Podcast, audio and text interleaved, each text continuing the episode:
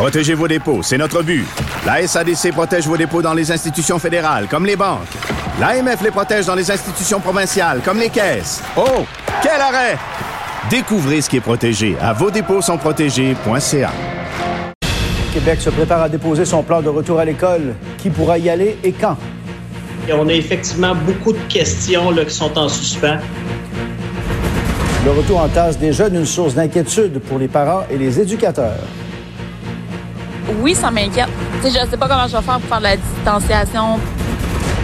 Doit-on déconfiner le Québec? Justin Trudeau invite à la prudence. Nous devons faire attention et je sais que les Canadiens le savent. Confinement et santé mentale, un mélange qui ne fait pas toujours bon ménage. Ce que je crains, c'est que cette clientèle-là va devenir euh, encore plus fragile.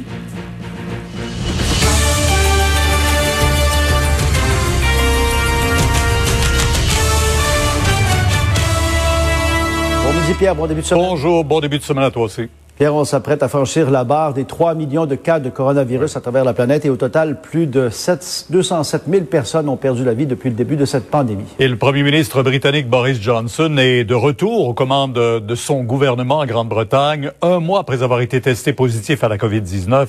On l'a vu sortant ce matin, il a appelé ses compatriotes à être très patients, à continuer de respecter les mesures de confinement. Et pendant que les Québécois attendent le plan de reprise économique du gouvernement Legault, le peuple suisse peut recommencer à aller chez le coiffeur avec la réouverture de certains commerces.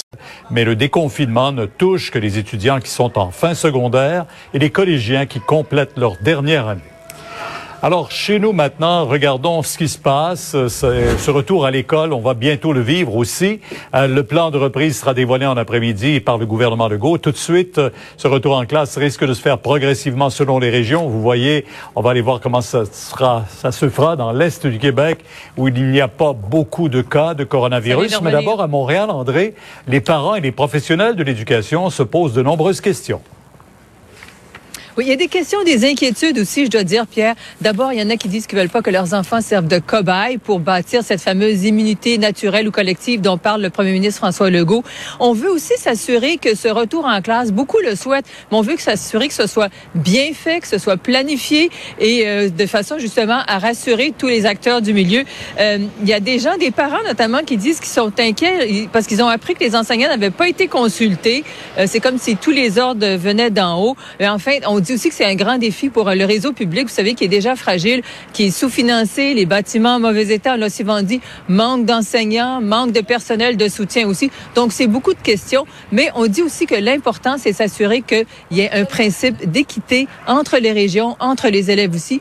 À ce sujet, je vous invite à écouter Patricia Clermont. C'est une des préoccupations majeures de notre mouvement, c'est l'équité pour tous les enfants.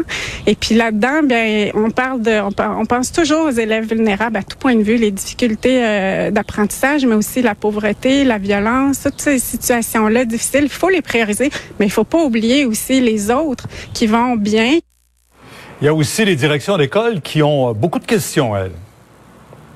Oui, effectivement, il y a des enjeux logistiques. Effectivement, comment on va préparer tout ça en deux semaines. Euh, il y a aussi toute la question du transport scolaire. Vous savez qu'il y a à peu près 40 des chauffeurs d'autobus scolaires qui sont âgés de plus de 65 ans. Il y a aussi la question des récréations, euh, l'heure du dîner, par exemple. En fait, donc beaucoup, beaucoup de questions. Et aussi, comment on va assurer le retour à l'école alors qu'il y a des... C'est pas obligatoire à ce sujet un porte-parole. On a déjà mis en place une formation à distance. Mais cette formation à distance-là devrait être bonifiée à notre point de vue. Euh, faudra pour s'assurer d'une équité là, pour les parents qui feront le choix de garder leur enfant à la maison. Bon, maintenant, dans l'Est du Québec, est-ce que les parents sont moins inquiets, Simon, même si pour plusieurs, ce retour est inévitable, on s'attend à ce que ce soit accompagné de certaines mesures? Oui, effectivement. Les parents veulent qu'il y ait des mesures, Pierre, mais il faut dire que le Bas-Saint-Laurent a été relativement épargné par la pandémie de la COVID-19. 34 cas depuis 16 jours maintenant. Alors, plusieurs parents se demandent quel sera l'effet avec la réouverture possible dans les prochaines semaines des écoles, mais également des garderies sur le nombre de cas. Chose certaine, les parents que j'ai rencontrés ce matin à Rimouski souhaitent qu'il y ait des mesures particulière qui soit prise dans l'ensemble des établissements avec cette reprise. Le plan devrait nous en dire un petit peu plus au cours de l'après-midi. Mais il y a beaucoup d'inquiétudes ici en lien avec une possible deuxième vague parce qu'on a été relativement épargné par cette première vague. Est-ce que ça pourrait empirer avec une autre vague? Voici quelques commentaires qu'on a recueillis de parents ce matin.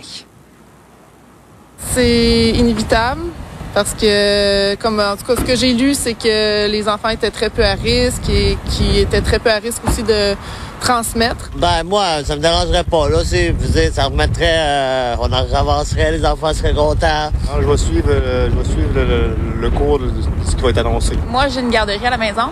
Puis euh, oui, ça m'inquiète. Ouais. Tu sais, je sais pas comment je vais faire pour faire de la distanciation, puis je sais pas, pas en tout comment m'aligner.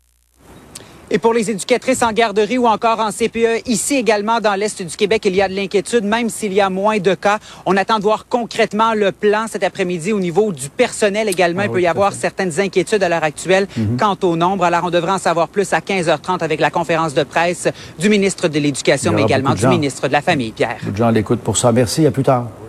Le ministre qui sera avec nous à 17h30 également.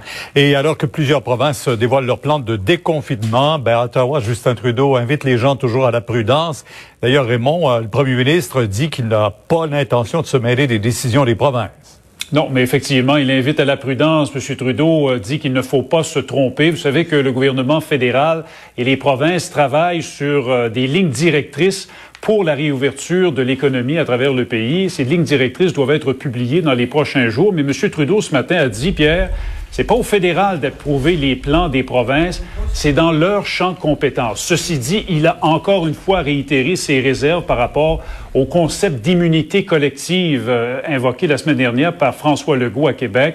M. Trudeau qui dit qu'il reste encore beaucoup de questions là-dessus, mais pour le reste, pour ce qui est des plans de déconfinement, les provinces ont le champ libre. Justin Trudeau, par contre, leur conseille la plus grande prudence les gens sont en train de, de suivre euh, dans la grande mesure euh, les instructions euh, données par les provinces, par le pays, par nos experts en santé. ils limitent leurs déplacements, ils restent chez eux. et je pense que les gens savent à quel point c'est risqué de rouvrir ou de reprendre les activités trop rapidement parce qu'on pourrait perdre tous les gains qu'on a, qu'on a eu euh, difficilement durant ces, euh, ces dernières semaines de confinement. Mm-hmm.